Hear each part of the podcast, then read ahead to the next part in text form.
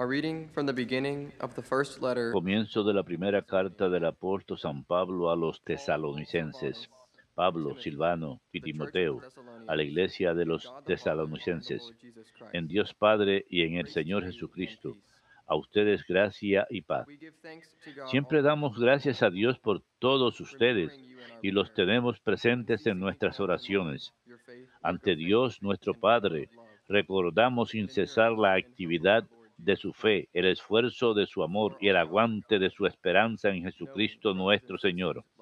Bien sabemos, hermanos amados de Dios, que Él les ha elegido y que cuando se proclamó el Evangelio entre ustedes no hubo solo palabras, sino además fuerza del Espíritu y convicción profunda. ¿Saben cuál, es, cuál fue nuestra actuación entre ustedes para, para su bien? Su fe en Dios había corrido de boca en boca, de modo que nosotros no teníamos necesidad de explicar nada, ya que ellos mismos cuentan los detalles de la visita que les hicimos, cómo, abandonando los ídolos, se volvieron a Dios para servir al Dios vivo y verdadero, y vivir aguardando la vuelta de su Hijo Jesús desde el cielo, a quien has resucitado de entre los muertos y que los libra del castigo futuro. Palabra de Dios, te alabamos, Señor. El Señor ama a su pueblo. El Señor ama a su pueblo. Canten al Señor un cántico nuevo, resuene su alabanza en la asamblea de los fieles, que se alegre Israel por su Creador, los hijos de, Sión por su Rey. El Señor ama a su pueblo. Alaben su nombre con danzas, cántenle con tambores y cítaras, porque el Señor ama a su pueblo y adorna con la victoria a los humildes. El Señor ama a su pueblo. Que los fieles festejen su gloria y canten jubilosos en filas, con vítores a Dios en la boca. Es un honor para todos sus fieles. Aleluya. El Señor ama a su pueblo.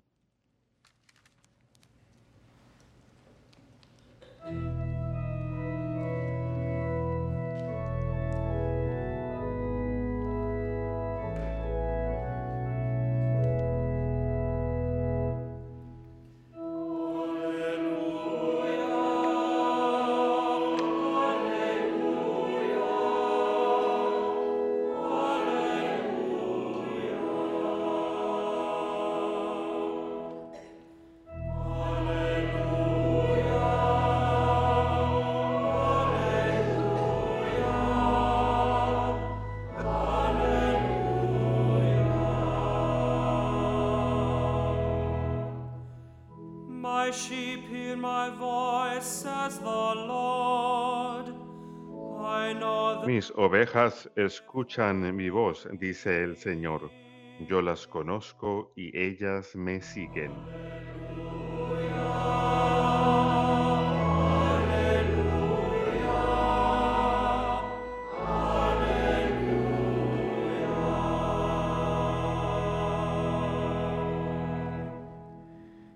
Dominos vobiscum. Lectio Sancti Evangelii secundo Matteum.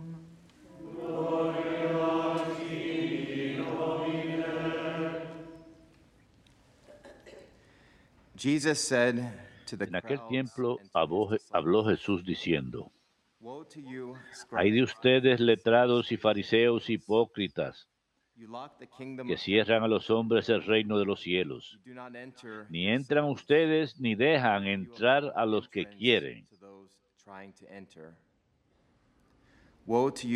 Hay de ustedes letrados y fariseos hipócritas que devoran los bienes de las viudas con pretexto de largas oraciones.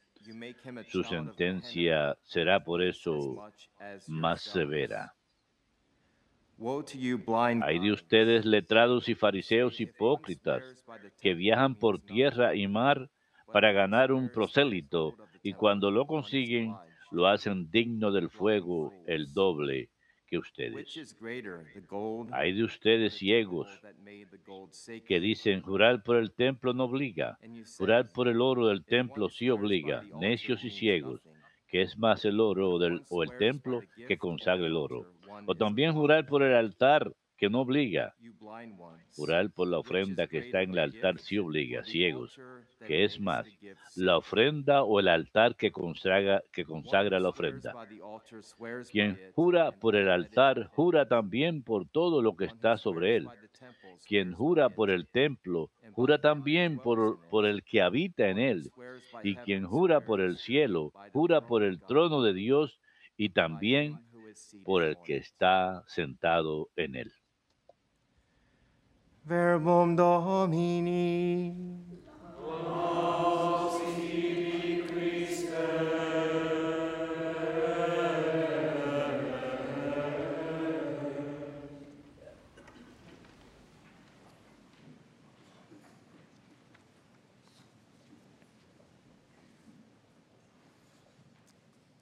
Perhaps a Quizás un mensaje del Evangelio, nunca tomes el nombre del Señor en vano, el nombre que es santo. El santo de hoy, San Agustín, inmediatamente trae a la mente a su madre cuyo memorial fue ayer. Madre e hijo están lado a lado y hoy tengo and lado a lado a madre e hijo, una reliquia de primera clase de San Agustín y de Santa Mónica. No sé cómo va a funcionar con nuestras cámaras. ¿No sería maravilloso si tuviéramos toda una familia entera de santos aquí? Quizás algún día Santa. Teresa y alguien donará a los frailes a San Luis para que tengamos toda la gama de santos, San Agustín y Santa Mónica. Y fue la oración perseverante de esta madre, Santa Mónica, quien finalmente llevó a la conversión de su amado hijo. Al igual que Santa Mónica, estoy seguro que muchos televidentes que tienen hijos que están descarriados como ovejas perdidas, que están enfrascados en el atractivo de sus pecados y el atractivo del mundo. Y estos dos santos juntos pueden ser modelo para ustedes, de nunca darse por vencido con on sus hijos. Nunca, nunca dense por vencido con sus hijos.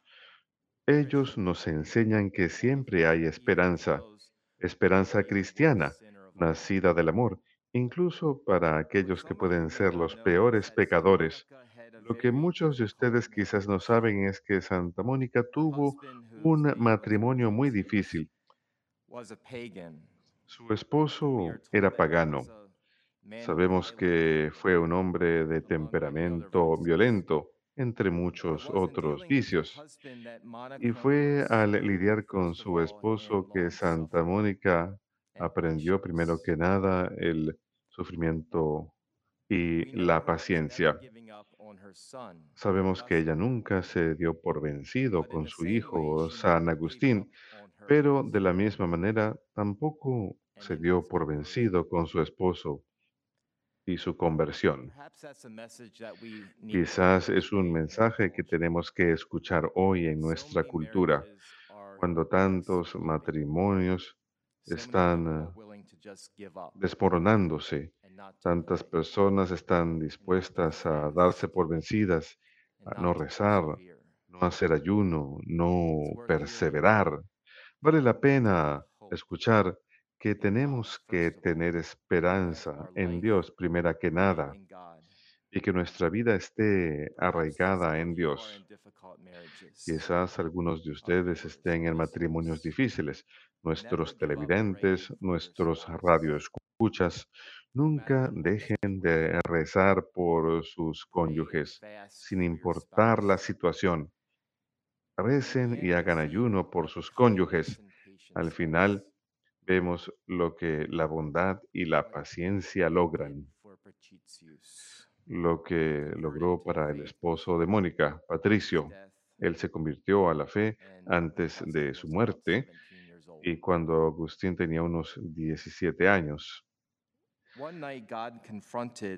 Cierta noche Dios consoló a Mónica con una visión. Un ángel se le apareció y se dirigió a ella suavemente.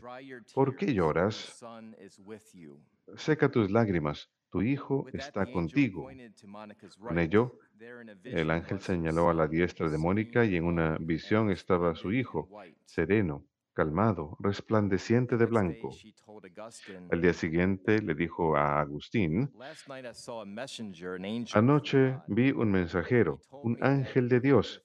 Me dijo que estás conmigo. Augustine smiled, "Are you coming Bueno, madre, sonrió of thinking?" Agustín. ¿Acaso vas a cambiar de idea y pensar como yo? No, hijo. No me dijeron que yo estaba contigo, sino que tú estabas conmigo. Hermoso. A veces cuando parece que las cosas se están desmoronando, de hecho, están poniéndose bien. Nunca se den por vencido. Nunca pierdan la esperanza, pues después de recibir la visión y esa conversación con Agustín, parecía que la vida de Agustín se empezó a desmoronar incluso más. esto la llevó a una oración más perseverante y paciencia y esperanza. La vida de Agustín parecía estar en rumbo a incluso in mayor inmoralidad y error en su manera de pensar. Este puede ser el caso para sus seres queridos. Puede que ustedes estén rezando y la vida de ellos se empeore. De hecho, algo está sucediendo. Algo realmente está sucediendo en un nivel espiritual. No se den por vencido. De hecho, eso debe ser ánimo para ustedes, para rezar incluso más, para tener más esperanza en Dios, de que Dios está obrando. Mientras más recen, mientras más rezan ustedes, ellos más caen y los ven en sus propias vidas. Veo que ustedes mueven la cabeza, veo las lágrimas que se forman en sus ojos por sus propios hijos. No dejen de rezar. Santa. Mónica principalmente da testimonio de la paciencia. Ella vio a su hijo caer en una vida de pecado y egocentrismo y muchos padres sufren por el estado de las almas de sus hijos, de sus nietos incluso. ¿Qué padre decente no se sentiría así? Es una agonía por sus hijos y sus nietos. Ella derramó muchos, muchas lágrimas por su hijo Agustín, al igual que muchos padres incluso abuelos que están mirando han derramado lágrimas por sus hijos y nietos. Dios escucha su llanto. Cada lágrima está contada. Se dice que San Ambrosio le dijo a Santa "Don't Mónica, no te preocupes, es imposible que un hijo de should be lost." tantas lágrimas se pierda. Qué esperanza tan grande. Es imposible que un hijo nacido de tantas lágrimas, de tanto llanto, se pierda. Hay un viejo dicho, reza para que un Ambrosio entre a la vida de tu hijo. Ese dicho está arraigado en Mónica y su fe. Ella rezó para la conversión de Agustín y el. Señor envió a Ambrosio a su vida. San Ambrosio Fue un orador muy erudito y conocido que llevó a San Agustín hacia Jesucristo. Muchas veces, muy a menudo, ese es el caso. No se trata de nuestra propia persuasión que gana al familiar o al amigo para que vaya a la fe, sino another se trata de alguien más. Es cuando, cuando el Señor envía a alguien más para que dé testimonio ante ellos de la belleza de la fe. Sin embargo, parece que en el caso de Santa Mónica fue ella con su esposo, su paciencia, su largo sufrimiento. Pero más que nada, en la mayoría de los casos, es el testimonio de otra persona que testifica para nosotros la hermosura de la vida en Jesús, de la vida en la gracia. Quizás es un llamado a despertar. Si ustedes tienen un esposo, una esposa, hijo, hija, nieto, familiar que se haya alejado del Señor, pídanle al Señor que envíe un Ambrosio a sus vidas, alguien que dé testimonio para ellos. Quizás ustedes ya hayan tratado todo, ya lo han intentado todo, todos los argumentos, han intentado lecturas, la oración. Pídanle al Señor que envíe un Ambrosio, alguien que dé testimonio ante ellos de la verdad y la belleza de la vida en el Señor. San Ambrosio fue la respuesta para las lágrimas de Mónica y ella vivió para ver a Agustín convertirse y ser bautizado. San Agustín escribió algunas de las últimas palabras de su madre en su famosa obra, Las Confesiones. Santa Mónica dijo, Hijo, en lo que me consta nada en esta vida me da más hacer. No sé por qué estoy aquí, puesto que no tengo más esperanza en este mundo. Tenía una razón para querer vivir un poquito más, verte convertirte en un cristiano católico antes de morir. La esperanza que tienen muchas personas de ver que sus hijos regresen a la fe o que acepten la fe por primera vez.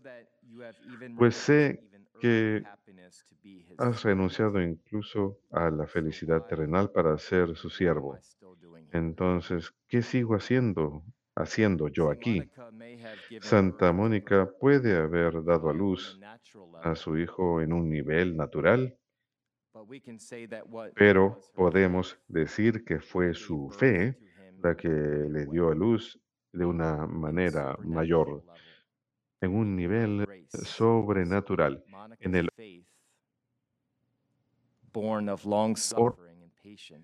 fue la fe de Mónica, su sufrimiento y su paciencia, que dieron a luz no solamente en el vientre de manera natural, sino en la dimensión de la gracia, conversión a Cristo a través de las persistentes oraciones de Mónica y su fe firme. San Agustín probablemente sea el escritor to cristiano más prolífico de la iglesia primitiva y sus escritos han influenciado siglos de pensamiento y cultura cristianos. Y tenemos a Santa Mónica para agradecerle. Es una madre cuyas lágrimas dieron gran fruto por nunca haberse dado por vencido con su hijo.